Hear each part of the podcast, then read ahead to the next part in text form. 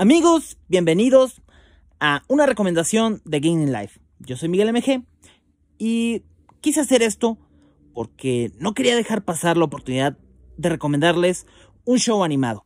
Un show que fue creado por el mismo creador de un show más, o regular show en inglés, JG Quintel. Y se llama Close Enough. De hecho, así se llama tanto en español como en inglés tuve la oportunidad de verlo en ambos, en ambos idiomas. Bueno, de por sí en un show más se toman temas un poco más adultos. Aquí pues es, es todavía más, ¿no? Porque un show más de repente rayaba, rayaba en, los temas para adultos. Hay veces que sí decías, ok, se supone que es para niños esto y, y, se quedaba al margen a veces un show más. Close Enough se quita totalmente esa, esa parte infantil. Ellos están haciendo este programa totalmente para adultos. En inglés, la voz la hace precisamente JG Quintel, hace la voz del protagonista que se llama Josh. Este, igual que con Mordecai, ¿no? Entonces prácticamente pues se, se vuelve muy familiar porque es la misma voz que escuchas cuando, cuando viste un show más, la voz de Mordecai, ese es el mismo, es la misma voz. Y bueno, les cuento un poquito de qué trata el show. El show trata de el personaje principal, pues se llama Josh, que está casado con su esposa Emily y tiene una hija que se llama Candice. Yo al principio pensé que era Candas, pero no, es Candice. y en español como que lo marcan más como Candice, como así como si dijeras dulces, pero se llama C-A-N-D-I-C-E, Candice. Ellos viven con una pareja de ex esposos que ya se divorciaron, pero por alguna razón viven juntos. Se llama Alex y Brigitte. Brigitte tiene ascendencia japonesa. Y bueno, Emily tiene ascendencia mexicana al parecer, o latina al menos.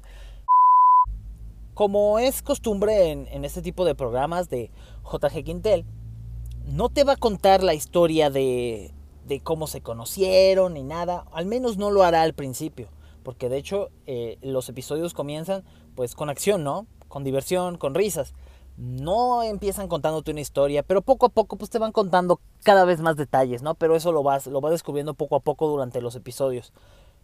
Como les digo, tiene todo el toque de un show más y está igual de loco que un show más. De repente salen cosas que dices, ¿qué rayos? ¿Por qué está pasando? O eso no podría pasar. Mm, se enfoca mucho en, la vida de, de adultos, de adultos jóvenes.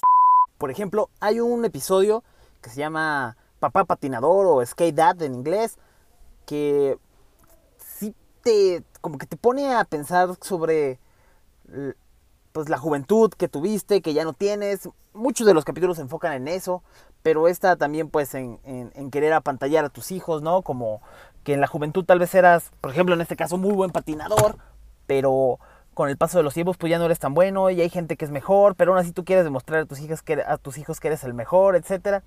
Entonces, pues también es un poquito reflexivo, sin dejar al lado el humor. Realmente ese episodio de Skate Dad está genial, me hizo reír muchísimo.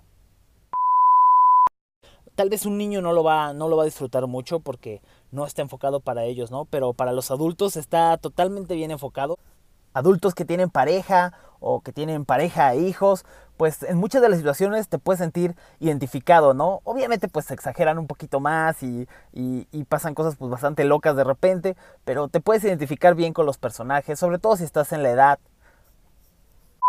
Es una recomendación que tenía que hacerles. Este programa me trajo muchas risas, me ha traído muchas risas. Lo pueden ver en español, lo pueden ver en inglés, en cualquiera de los dos idiomas se entiende muy bien y, es y sigue siendo muy gracioso, ¿no? Pero si tienen la oportunidad de verlo en inglés, hay chistes que, en español no se, no se traducen tan bien o no se entienden tan bien.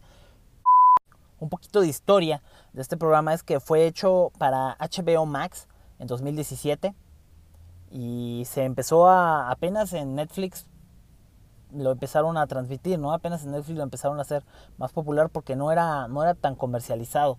De hecho, por alguna razón lo ponen como un Netflix original. Supongo que compraron los, los derechos eh, de, del programa para, para poder transmitirlo.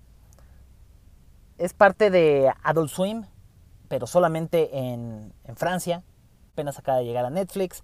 Ya se renovó para una segunda temporada que no sabemos cuándo va a pasar, pero eventualmente sucederá. Supongo que será en 2021.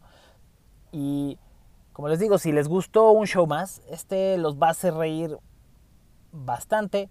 les va a entretener, les va a gustar. Incluso si no les gustó un show más o no les gusta tanto un show más, este programa tiene su propia, como su propia esencia, no es una copia, no es una copia de un show más, ¿no? Es, es un programa, es un programa propio, es un programa bien hecho. La animación sí es totalmente el estilo. De hecho, cuando vi el anuncio en Netflix de, de este show, dije, ok, eso parece como hecho por, eso parece un show más, ¿no? Se parece como un show más. Ya viendo nada más que fue el, vi tantito los detalles y vi que era JG Quintel, dije, ok, es el mismo, ¿no? Porque su, su, animación es muy característica.